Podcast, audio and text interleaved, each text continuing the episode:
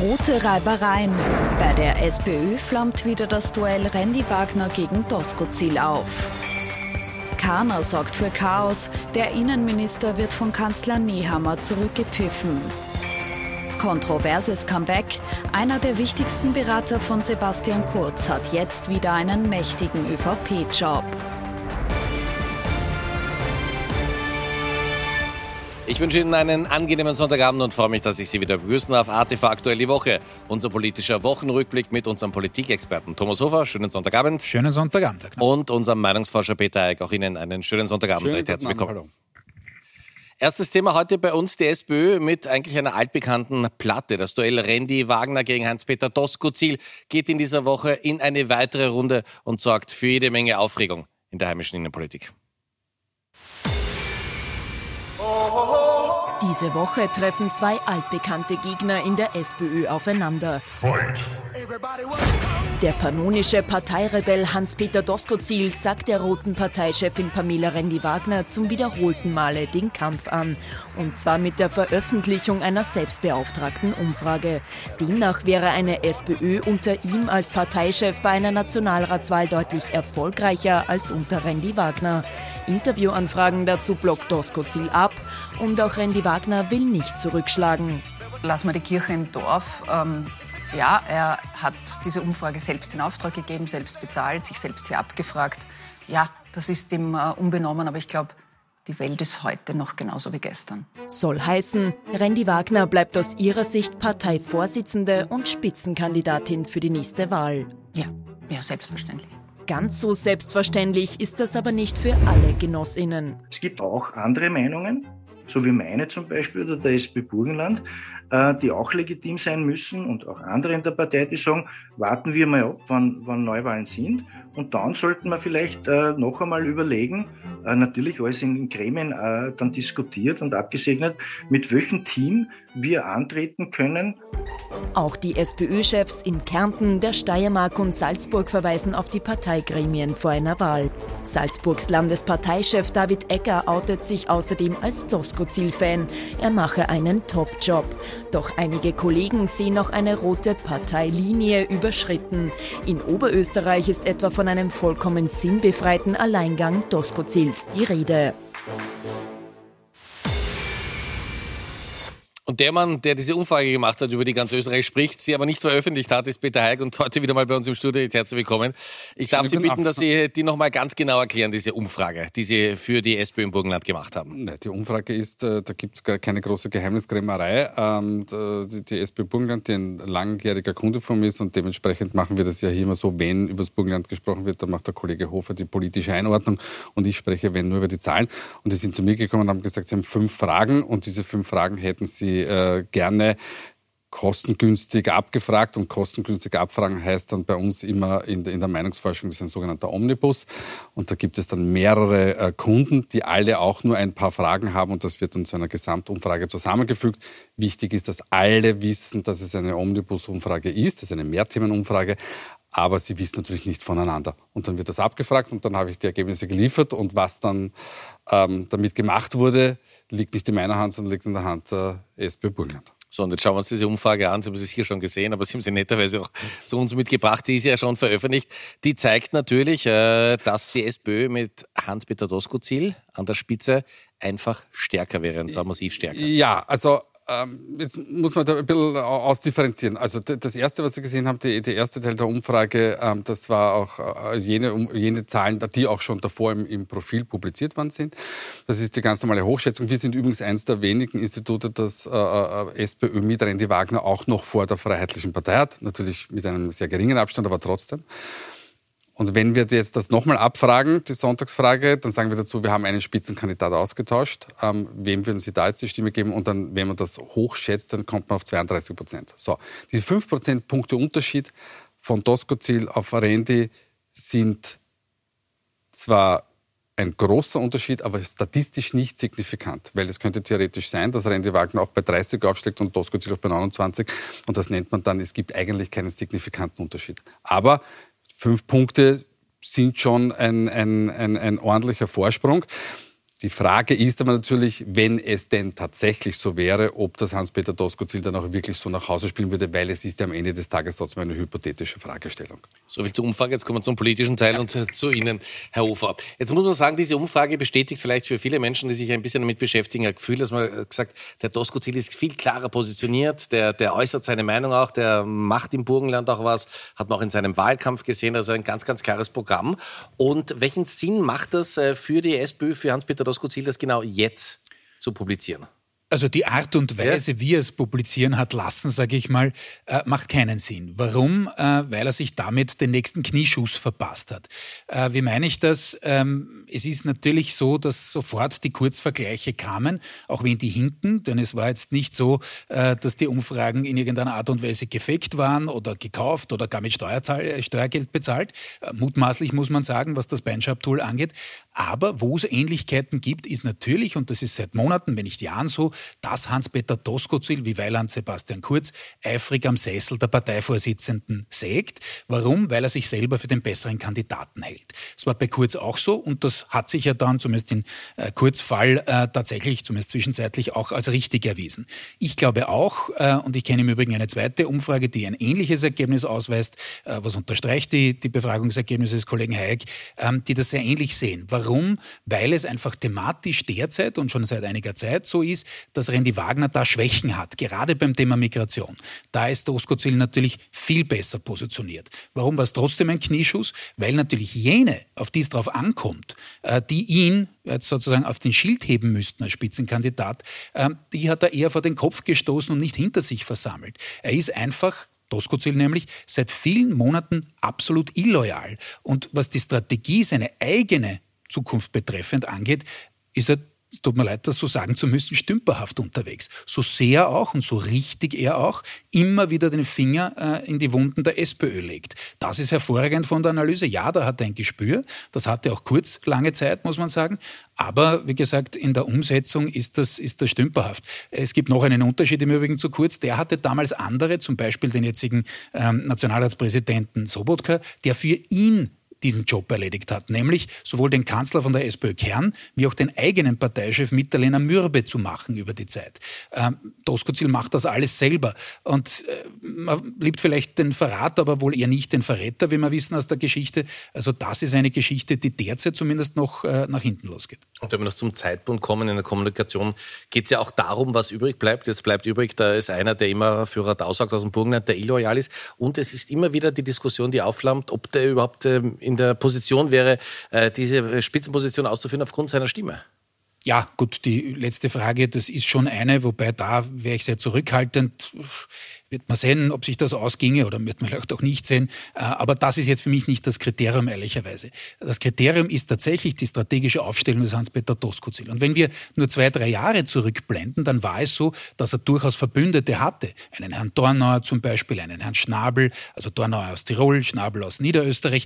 Auch mit, mit einem Michael Ludwig in, in Wien gab es da eine sehr, sehr funktionierende Achse. Auch vom Inhaltlichen her war ja das damals so, dass Ludwig, Ludwig den Kandidaten aus dem linken Lager, nämlich den Herrn Schieder, äh, aus dem Feld geschlagen hat. Also da gab es eigentlich eine Basis für Doskozil. Hätte er das subtiler angelegt, wäre er da breiter reingegangen, hätte er auch zum Beispiel die Umfrageergebnisse im persönlichen Gespräch mit seinen Parteigenossinnen und Genossen vorgebracht, na, äh, dann wäre das vielleicht eher äh, so zustande gekommen. So hat er sich eben eigentlich auch die ehemaligen Verbündeten verprellt und das finde ich bemerkenswert, erstaunlich. Ich verstehe es nicht ganz strategisch, aber gut, vielleicht denkt er sich was anderes, was wir hier am Tisch noch nicht kennen. Und damit gleich wieder zu den Zahlen. Für die SPÖ läuft sie, was die Zahlen betrifft, momentan sehr, sehr gut. Sie haben gefragt, äh, welcher Partei man die, die größte Chance oder die größte Qualität äh, zubilligt, was die Regierungsfähigkeit betrifft. Und da ist die SPÖ momentan in der Frage der Woche, die Sie für uns durchgeführt haben, ganz klar auf Platz 1. Ja, also wir haben bei jeder Partei einzeln abgefragt, ähm, ob es äh, denn Regierungsfähigkeit gibt oder nicht. Und da gibt es in der Gesamtbevölkerung 53 Prozent, die sagen, das ist die Sozialdemokratie, Sozialdemokratie versus äh, das bei der FPÖ sind das nur 33 Prozent, ist ein, ein knappes Drittel. Ähm, das zeigt ähm, einerseits, was die äh, SPÖ für ein Potenzial hat. Ähm, hat wahrscheinlich auch damit zu tun, dass sie seit 2017 eben nicht mehr in, in der Macht ist, hat an, an, der Macht ist, hat damit zu tun, dass es äh, mehr oder weniger turbulent zugegangen ist in den letzten Jahren, zwei Nationalratswahlen noch dazwischen gegeben hat. Ähm, ähm, es ist, ist, viel von Korruption die Rede. Ähm, das, das, unterstützt natürlich eine, eine ähm, Oppositionspartei wie die Sozialdemokratie. Ähm, aber was die Sozialdemokratie bis dato nicht geschafft hat, ist, jenseits der, der, der, Mitte, der, Mitte zu fischen, nämlich auf der, auf der rechten Seite. Und dort braucht man die Wähler und Wählerinnen, ähm, um sie einfach auf ihre Seite zu ziehen. Also es nützt mir nichts, dass 53 Prozent sagen, die sind regierungsfähig, weil so viele Menschen wählen nicht die Sozialdemokratie. Das ist die berühmte Conversion Rate, nennt sich das bei uns in der Fachsprache. Das heißt die Ausschöpfung des gesamten Potenzials. Und Jetzt haben wir nur unter Anführungszeichen 27 Prozent, weil die Sozialdemokratie hat ja stark, ganz stark aufgeholt seit dem Herbst letztes, letzten Jahres unter Randy Wagner. Jetzt stabilisiert man sich auf 27 bis 29 Prozent und Herbert Kickel, uns vollkommen egal, ob der hier 33 Prozent ausgewiesen bekommt, Regierungsfähigkeit, er ähm, hat die deutlich bessere Conversion Rate. Das heißt, man muss jenseits der eigenen Wählerschaft noch ähm, ähm, Potenzial abgrasen. Und das ist, jetzt komme ich noch mal ganz kurz zurück auf die, auf die Doskozil-Umfrage, das ist ja, was Hans-Peter Doskozil auszeichnet, auch wenn er auf der anderen Seite tatsächlich auch linke Wähler und Wählerinnen verliert. Das ist die berühmte Behaltequote. Die ist bei ihm aus der, aus der Wahl von 2019 nicht so hoch wie bei Randy, aber es wiegt sich durch den Zugewinn halt auf. Wir haben eigentlich keine Zeit mehr, aber die nehmen uns ja aber sagen. Ganz kurz eineinhalb Sätze noch dazu. Ähm, das schaut jetzt groß aus, ein Unterschied zwischen SP und FPÖ, also ersten und letzten Platz. So groß ist der Unterschied nicht. Es gab eine Zeit, wo selbst FPÖ-Wählerinnen und Wähler gesagt haben, naja, in der Regierung sollte man lieber nicht sein, ja, weil eben Protest. Also ich finde äh, jetzt den Unterschied nicht großartig, äh, eigentlich relativ knapp beisammen, alle fünf äh, Parteien. Äh, und insofern bin ich ganz beim Kollegen. Ich glaube auch nicht, dass das jetzt dem Herrn Kickel äh, groß schlaflose Nächte bescheren wird. Also das äh, Duell in der oder das Match diese Woche in der SPÖ Randy Wagner gegen Tosco Ziel haben wir besprochen. Auch in der ÖVP hat es in dieser Woche ein ganz bemerkenswertes Duell gegeben und zwar Nehammer gegen Kahner. Der Bundeskanzler musste den eigenen Innenminister zurückpfeifen. Der Kanzler auf Schamoffensive in Kroatien. Karl Nehammer muss die Aussagen seines eigenen Innenministers weglächeln. Was ist passiert? Gerhard Kahner hat schon Tage zuvor Kroatien mit einem Nein vor den Kopf gestoßen. Er ist nämlich gegen die von der EU empfohlene Aufnahme Kroatiens, Bulgariens und Rumäniens in den Schengen-Raum. Passkontrollen an Kroatiens EU-Grenzen würden dann der Vergangenheit angehören. Wegen der Asyllage gibt es die Karner-Abfuhr Tour. Als sein Chef aber bereits in Kroatien ist, klingt Kana in Wien dann aber plötzlich unschlüssig. Es kam der Kommissionsvorschlag mit allen drei Ländern auf den Tisch. Da habe ich klar gesagt, das kommt mit mir als Innenminister nicht in Frage. Und wenn ich Ihnen gesagt habe, wo die Hauptrouten sind, dann wissen Sie auch, was hier zu besprechen ist und was es zu besprechen gilt. Vielen Dank darf mich bedanken für Ihr Interesse. Ich muss in den Ministerrat. Nehammer spricht in Kroatien dann Klartext und will vom Kana-Plan nichts mehr wissen. Wir werden den Weg Kroatiens in den Schengen-Raum unterstützen. Man habe laut Nehammer gemeinsam festgestellt, dass die Fluchtroute illegaler Migranten nicht durch Kroatien, sondern durch andere Länder nach Österreich führe, also eine türkise Kehrtwende in dieser Frage. Und wohl auch Aktionen wie diese sind für die FPÖ wiederum ein gefundenes Fressen. Reden wie Freiheitliche und Handeln wie Grüne, das geht sich nicht aus. Marlene Swarzek von der FPÖ haben wir da gehört mit einem Statement. Muss man nicht sagen, dass wir schon über die SPÖ besprochen haben und dass wir jetzt in dieser Woche wieder von der ÖVP gesehen haben, Herbert Kickel muss sich nur zurücklehnen und warten. Ne? So ist es. Genau, genau das ist die Zusammenfassung. Und was die Frau Swarzig gesagt hat, hat, ist die dominante Strategie aus Sicht der Freiheitlichen. Äh, und im Übrigen im Abtausch zwischen SP und ÖVP ist es mittlerweile so, immer wenn sich der eine in die Defensive begibt, aus irgendwelchen Eigenfällen heraus, kommt ganz sicher der andere und schießt das viel spektakulärere Eigentor. Ja, das hat man diese Woche wieder gesehen. Am Beginn war das äh, dominante Thema die SP und die ÖVP hat es geschafft, auch mit dem Thema, das wir noch besprechen werden, ähm, die Aufmerksamkeit wieder in negativer Hinsicht nämlich auf sich zu lenken. Das ist schon bemerkenswert und lässt tief blicken, was die Strategiefähigkeit beider Parteien angeht. Was die Geschichte direkt angeht, was Schengen äh, betrifft, ist es natürlich so, dass die ÖVP seit Sommer versucht, händeringend dieses Thema Migration bzw. Asyl, ist ja bitte schon nicht dasselbe, aber äh, wird natürlich von vielen vermischt, wieder auf die Agenda zu bekommen, und zwar ganz nach oben. Dort ist es mittlerweile nur, und das ist das äh, Tragische aus Sicht der ÖVP, man ist weit entfernt von der Zeit, äh, als noch äh, Sebastian Kurz, äh, damals imagemäßig noch unbefleckt quasi, ähm, das eingesammelt hat, bei den Freiheitlichen äh, gewildert hat, wie nur. Ähm, diese Zeit ist vorbei. Es zahlt nicht mehr auf das ÖVP-Konto ein. Und diese Geschichte, da war ja auch die Europäische Menschenrechtskonvention dazwischen einmal vom Clubobmann Wöginger an, sozusagen gezweifelt oder als reformbedürftig erklärt. Da wusste man, dass man nicht liefern kann. Und auch hier kann man nicht liefern. Und jetzt können wir darüber streiten, wer hat jetzt recht. Hat Nehammer keiner zurückgepfiffen oder hat sich Nehammer getäuscht im Sinne dessen, dass man eigentlich wissen musste, dass das im Package verhandelt wird auf europäischer Ebene. Aber das ist vollkommen egal. Was überbleibt, ist der Eindruck des Chaos. Und, noch wichtiger für ÖVP, der Umstand, dass man nicht liefern kann. Also diese Ankündigungen, die vollmundigen, man ist in der Regierung, man ist die Kanzlerpartei und dann kann man das, was man selber anzieht an Thema, nicht liefern. Und da ist natürlich die FPÖ, wie Sie es gesagt haben, völlig richtig in der, in der Frage äh, Kaiser, weil die müssen nicht liefern, die sind nämlich in Opposition ist es so, Herr Heik, das kennt man auch äh, von vielen Management-Persönlichkeiten, wenn ein Zaubertrick mal äh, funktioniert hat und man kommt in eine Drucksituation, versucht man den immer und immer wieder und man hat das Gefühl, also die ÖVP würde ganz gern noch einmal die Balkanroute schließen und noch einmal und noch einmal, weil es ja einmal schon funktioniert hat. Ähm, ja, ganz offensichtlich ist es so. Ähm, äh, nur das Allerwichtigste in, in, der Politik beim Wähler und bei der Wählerin ist natürlich ähm, Vertrauen und Authentizität authentisch, dass man authentisch ist. Also echt? Ja, ja, richtig, genau. Ähm, und das fehlt der, der, der, ÖVP derzeit, weil sie den Bannerträger dafür äh, Sebastian Kurz äh, verloren hat und weil sie eben bei diesem Thema ganz grundsätzlich an Glaubwürdigkeit verloren hat. Und der Schmied jetzt wieder der Schmied ist, nämlich ähm, ähm, Herbert Kickl und, und die Freiheitliche Partei. Ähm, das ist das eine. Das zweite ist aber, dass das Thema natürlich versucht wird, seit dem Sommer auf die Agenda zu bringen, mit aber einer gewissen Berechtigung auch dahinter, weil natürlich die, die, die Zahlen von asylwerbenden Menschen natürlich ähm, im, im Steigen Begriff ist und ähnliche Werte hat wie, wie 2015.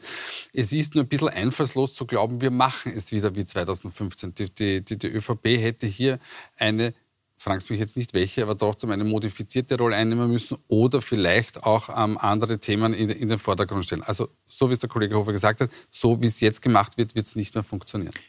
Erstens das. Zweitens greife ich auf eine vergangene Woche publizierte Umfrage vom Kollegen Heik zurück. Haben wir ja ganz deutlich gesehen, die FPÖ ist meilenweit entfernt, was die Lösungsfähigkeit angeht, dieses Thema betreffend, was bemerkenswert genug ist.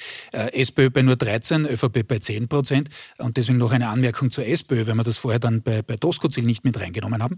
Der hätte eine deutlich höhere Glaubwürdigkeit, ist auch damals groß geworden, medial bekannt geworden bei der Flüchtlings- oder Migrationskrise 2015. Ähm, aber es gab auch derartig jenseitige Aussagen äh, in dieser Woche aus der SPÖ, zum Beispiel die Kärntner äh, zuständige Landesrätin Schaar, die gesagt hat, na, die Lösung ist, dass wir nicht so viele Anträge haben, winkt man es alle durch, machen wir die Grenzen auf, winkt man es alle durch. Wie also, 2015. Also genau, also wenn sich die FPÖ was wünschen kann, dann mehr äh, Aussagen von, von dieser Qualität unter Anführungszeichen. Aber vielleicht ändert sich das jetzt und vielleicht ändert sich auch die Kommunikationsstrategie der ÖVP. Ich weiß nicht, ob Sie Gerald Fleischmann kennen. Das ist ein klassischer Mann der zweiten Reihe. Ein ganz, ganz wichtiger Berater von Sebastian Kurz, den Karl Nehammer jetzt zum ÖVP-Kommunikationschef gemacht hat. Zwar nie im Mittelpunkt, doch immer da. Gerald Fleischmann steigt als enger Vertrauter von Ex-Bundeskanzler Sebastian Kurz hoch auf und fällt tief. Als Beschuldigter in der Umfragenaffäre fliegt der damalige Medienbeauftragte mit Kurz aus dem Kanzleramt. Zumindest im Hintergrund darf er aber als Referent im Parlamentsclub bleiben. Jetzt soll er wieder die Kommunikationsabteilung der ÖVP leiten und das, obwohl die WKSDA bis heute gegen den angeblichen Mann fürs Grobe ermittelt. ÖVP-Chef und Bundeskanzler Karl Nehammer stört das offenbar nicht. Na, die Ermittlungen sind das eine. Und das andere ist, dass Gerald Fleischmann ein sehr, sehr herausragender Kommunikationsexperte ist und ich freue mich, dass er in unserem Team der Volkspartei ist. Von Freude beim Koalitionspartner ist hingegen keine Spur. Für die Grünen ist die Beförderung des Kurzvertrauten in der ÖVP verheerend. Das Bild, das sie damit zeichnet, ist äh, selbstverständlich äußerst fragwürdig und ähm, unnachvollziehbar für uns, aber das ist eine Frage der Partei, der ÖVP und nicht der Regierung. Und auch parteiintern sorgt die Rückkehr von Mr. Message Control für Verwunderung. Die ÖVP Kärnten etwa zeigt sich sehr überrascht. grünen Clubchefin Sigrid Maurer haben da gesehen, die mittelglücklich wirkt, um das mal diplomatisch zu sagen. Ja, über Fleischmann, Dann hat sie die Sache gar nicht schlecht gemacht. Ja, ja. sie war ja so unglücklich. Über, über Fleischmann hört man vieles, aber viele, die ihn auch kritisieren, sagen, sein Geschäft versteht der Mann. Ja, äh, wir kennen alle Gerald Fleischmann, wie Sie vorher gesagt haben, gar keine Frage. Äh, er, er, er hat das von der Pike auf gelernt. in Niederösterreich nämlich. Hatte auch in Niederösterreich, hatte auch schwierige Kunden, Bandion Ortner damals, wollte zuerst eigentlich kurz nicht übernehmen, weil er gesagt hat, na gut, das wird vielleicht die nächste Baustelle, die nicht zu schließen ist. Äh, das hat sich dann zumindest zwischenzeitlich als anders herausgestellt natürlich. Nein, das ist schon klar und das ist auch unbestritten. Aber die Geschichte ist eine andere. Äh, abgesehen von irgendwelchen Qualifikationen, was jetzt das Handwerk angeht, geht es ja für die ÖVP derzeit wohl darum, irgendwann einmal, ich weiß nicht, wie oft ich das jetzt gesagt habe, ich kann selber schon nicht mehr hören, äh, eine Strategie festzulegen. Was ist es jetzt? Ist es die Wagenburg, das ist nämlich Fleischmann, deutet in die Richtung, ist es Durchtauchen, das war immer wieder Nehammer, oder schlägt man endlich eine Offensivstrategie ein? Das war Nehammer im Parlament äh, vor nicht einmal zwei Wochen ungefähr, ja, wo er gesagt hat, so und jetzt Schlussstrich und alle, die gefehlt haben, werden das abbüßen müssen, müssen etc. So, man kennt sich nicht mehr aus bei der ÖVP und so wird das nichts mit einer Strategie. Es gibt genug äh, zu reparieren in der ÖVP-Kommunikation. Wir haben es gerade äh, angetönt vorher. Das ist reinstes Chaos in eh jeder Hinsicht. Also genug zu tun gibt's. Ich glaube, das ist vor allem diese Entscheidung aus der Not geboren, weil, warum? Die Parteizentrale der ÖVP ausgeronnen ist. Die ist personell ausgedünnt und de facto nicht mehr existent. Natürlich muss man sich da um professionelles Personal bemühen und das kriegt man offensichtlich am freien Markt so nicht.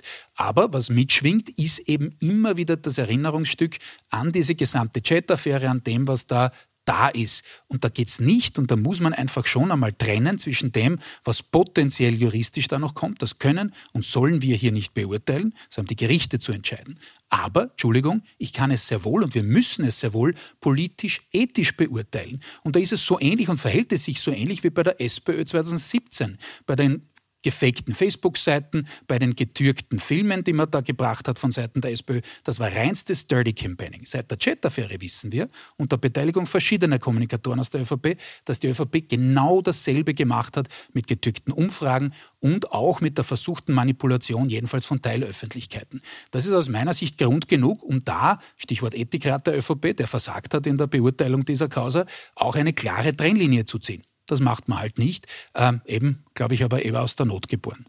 Heike, ist das ein bisschen das Signal auch von Nehammer, wir haben nichts mehr zu verlieren? Diese Personalentscheidung? Na, dann, dann wäre das aber sehr, sehr fatalistisch. Nein, es, es, es zeigt natürlich, dass es ganz offensichtlich ein, ein, ein, Vakuum gibt, dass man Unterstützung benötigt, äh, was die Kommunikation betrifft und dass es hier wieder ein Zusammenführen und ein Bündeln auch der, der, der Kräfte geben muss. Gleichzeitig äh, hat der Fleischmann, glaube ich, den Auftrag, auch wieder die Digitalisierung, ähm, die digitale Kommunikation voranzutreiben. Aber am Ende des Tages ist es natürlich wahnsinnig heikel. Warum? Auch wenn natürlich für Gerald Fleischmann die Unschuldsvermutung gilt, aber es werden trotzdem Ermittlungen geführt. Und das heißt, man zieht sich die Causa jetzt wieder ins, ins Parteizentrum hinein. Das mag vielleicht zwar für, für breitere Wählerschichten jetzt nicht so wichtig sein, aber man ist trotzdem dann damit in den Medien. Und dementsprechend, glaube ich, hat man sich hier, wenn nicht schon ins Knie geschossen, hat man sich selbst ans Schienbein getreten.